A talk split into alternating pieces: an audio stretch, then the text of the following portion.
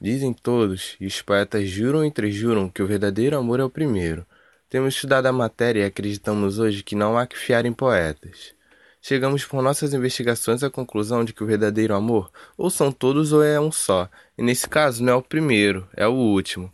O último é o que é o verdadeiro porque é o único que não muda. Esse é um trecho de Memórias do Sargento de Milícias, um dos livros favoritos de William Oliveira, um dos nossos entrevistados no programa de hoje.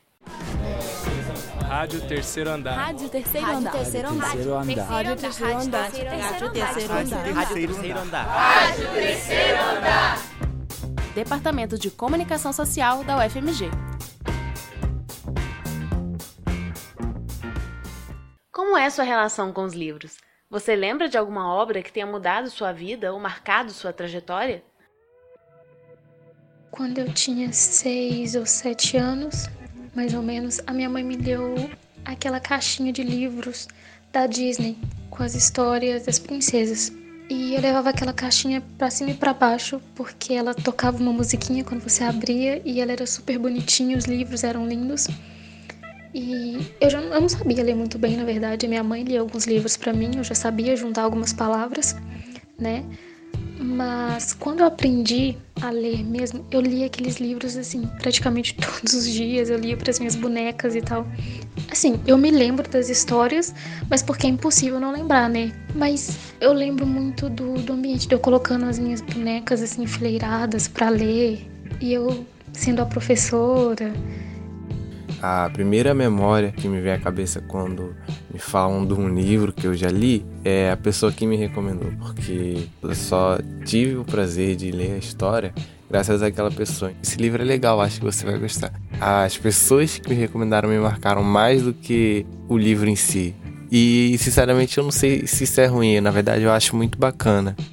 Eu lembro de, de livros que eu, ao terminar, assim, A Caverna, um deles, eu terminei o livro, eu não conseguia dormir, eu, eu precisei, nas últimas cinco páginas, eu desacelerei, era como se eu não quisesse acabar, porque aquilo estava mexendo tanto comigo, tanto com minha emoção, me afetando tanto, afetando, me afetando assim muito profundamente. Às vezes eu sinto taquicardia em determinados finais de livros. Esse é um que eu lembro de ter me transformado. Ao final dele eu fechei e eu não conseguia dormir. Eu fiquei elaborando aquela história. Acho que eu fiquei mais uma semana, assim, bem impactada com aquele final de livro. E até hoje eu lembro dessa experiência. É um livro que eu já li, já reli, até hoje eu tenho isso em mente. Romance, ficção, aventura. Mais do que divertir, os livros podem formar o olhar e a sensibilidade daqueles que se propõem a lê-los. Neste programa, conversamos com Vanessa Brandão, professora do Departamento de Comunicação da UFMG e doutora em Estudos da Literatura, para entender a potência dos livros na vida real. Tem gente que fala que essa paixão pela literatura é uma forma de sair, evadir da realidade, né? entrar num outro mundo de fantasia. Eu vejo diferente, eu acho que pelo contrário. É, essa entrada das histórias e da ficção ela é um modo de criar um, um, novo olhar sobre a nossa própria realidade. Mesmo os mundos mais irreais, assim, eles, eles tiram da gente é, de, um, de um olhar comum, cotidiano, e criam uma espécie de espaço onde a gente respira. E depois que a gente lê aquela história, a gente começa a olhar para a realidade de um modo muito diferente. Eu acho isso bem interessante. Ao refletir sobre o impacto da literatura em sua vida, a pedagoga Aurea Isa Cunha é remetida à sua infância, quando teve seu primeiro contato com os livros. Eu comecei a apreciar livros com meu pai. Ele gostava muito de ler. Então, ao invés de eu começar a querer me interessar por gibis, né, por histórias em quadrinhos, quando eu era criança, adolescente, na verdade, eu me interessei por livros mais adultos, que não eram assim para minha faixa etária. Meu pai ele gostava muito de, de ler livros de Victor Hugo, Jorge Amado. Ele contava as histórias e eu me apaixonava por aquelas histórias e queria ler.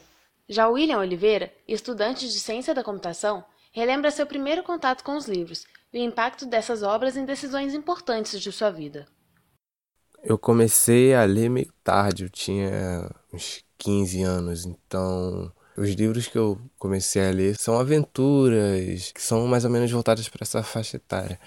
13, 14, 15, 16 anos. O primeiro livro que eu li, assim, voluntariamente, foi Inferno do Dan Brown, mas que me marcou mesmo, eu li um pouco depois, também do Dan Brown, só que Fortaleza Digital porque é uma história que fala sobre segurança da informação, né? E é uma área que eu tenho vontade de seguir. Inclusive, estou cursando o superior hoje muito por conta disso. Eu já tinha vontade de trabalhar com tecnologia, mas ainda não sabia muito bem com o que. E o livro, assim, foi um dos motivos para trabalhar com segurança da informação, escolher o, a graduação que eu estou fazendo hoje. Também foi um livro o grande marco na escolha da profissão da jornalista Michele Freitas, de 23 anos. O livro A Vida que Ninguém Vê, da Eliane Brum, foi importante para mim porque eu estava no terceiro ano e eu já tinha escolhido, estava convicta do que eu queria. Só que nos últimos meses de aula me bateu um desespero, porque as pessoas começaram a falar muito sobre isso. Eu tinha tanta certeza e de repente me bateu um desespero se era aquilo mesmo. E eu peguei esse livro muito sem querer, eu não fazia a mínima ideia de quem era Eliane Brum. Eu não fazia a mínima ideia que o texto, o livro de crônicas, né, um livro jornalístico assim.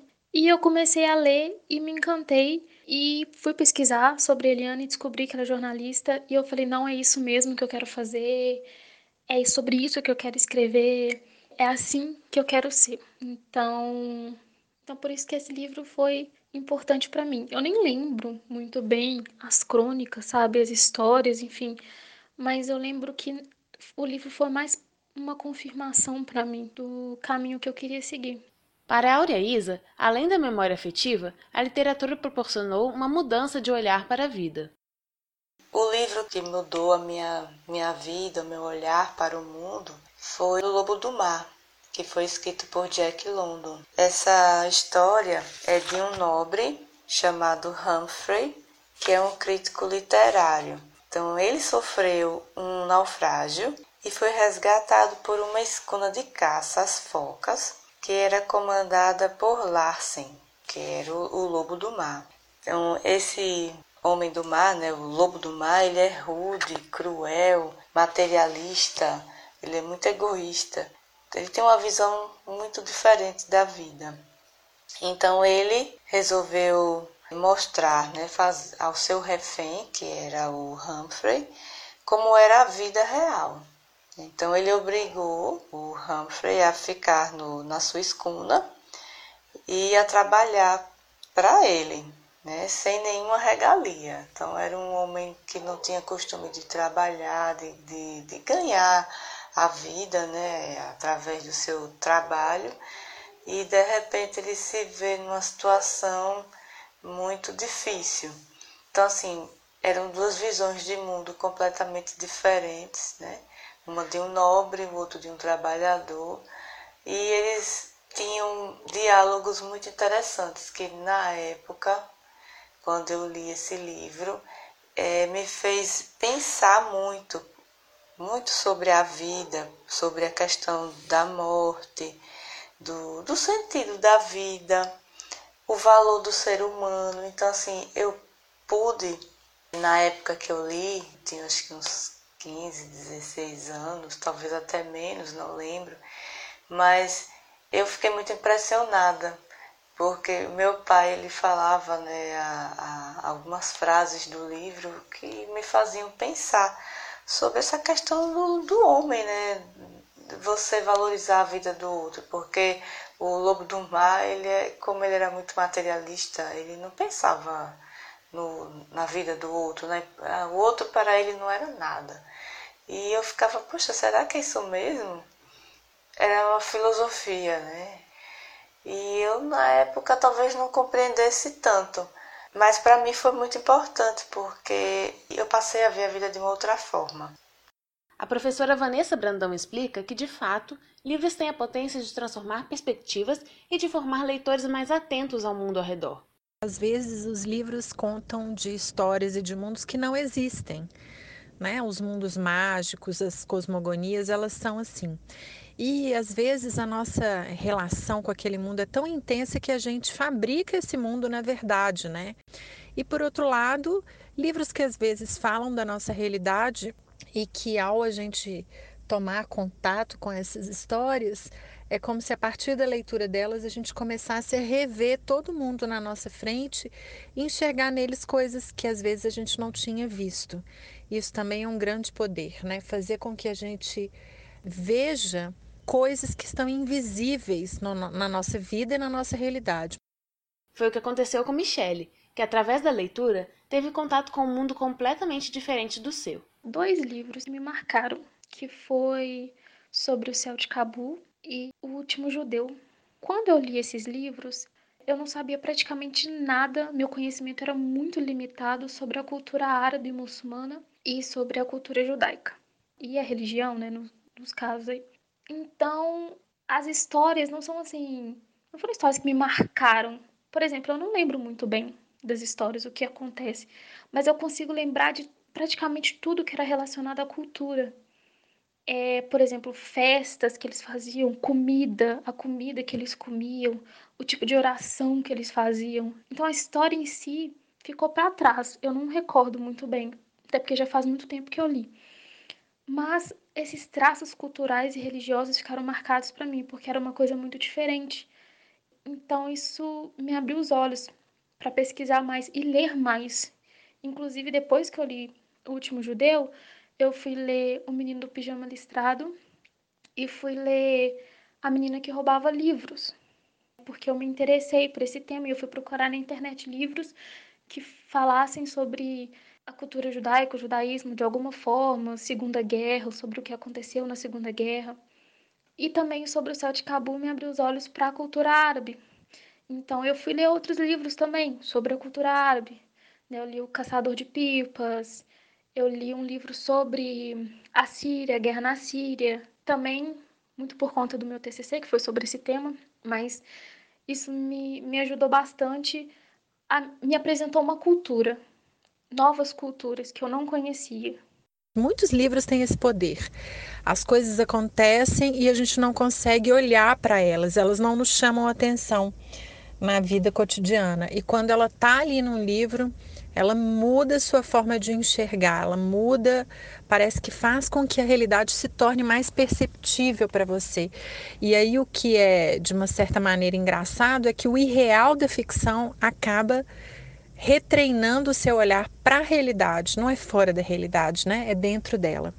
Isso é muito legal. Acho que é por isso que quem, quem curte literatura realmente se apaixona. É um modo de se reapaixonar pela vida que a gente vive disse o autor José Castelo em artigo do jornal O Globo. A literatura é, antes de tudo, uma máquina de transformação. Se você não deseja se modificar, se não pretende correr riscos, se teme as perguntas que não comportam respostas, então eu aconselho: afaste-se da literatura.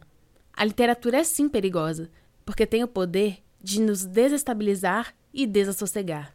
Se você aprecia sua vida banal e rotineira, fuja. Ao contrário, se você sente um grande incômodo com o mundo, se você se incomoda com o tédio das imagens e da repetição, se você deseja se modificar e modificar o pequeno mundo que o cerca, então leia. A literatura não tem o poder dos mísseis, dos exércitos e das grandes redes de informação. Seu poder é limitado, é subjetivo. Ao lançá-lo para dentro e não para fora, ela se infiltra como um veneno nas pequenas frestas do seu espírito mas nele instalada pelo ato da leitura, que escândalos, que estragos, mas também que descobertas e que surpresas ela pode deflagrar. E você, que histórias marcaram sua vida? Você ouviu uma produção da quarta temporada da Rádio Terceiro Andar. Para ouvir esse e outros programas, acesse o site Rádio Terceiro Andar UFMG www.wordpress.com. Acompanhe Rádio Terceiro Andar no Facebook e no Instagram. Projeto de ensino, pesquisa e extensão vinculado à disciplina de radiojornalismo e mídias digitais. Departamento de Comunicação Social da UFMG. Estagiário do estúdio, Caio Pires. Monitor, Arthur Riale. Estagiária docente, Mariana Alencar. Coordenação geral, professora Sônia Pessoa.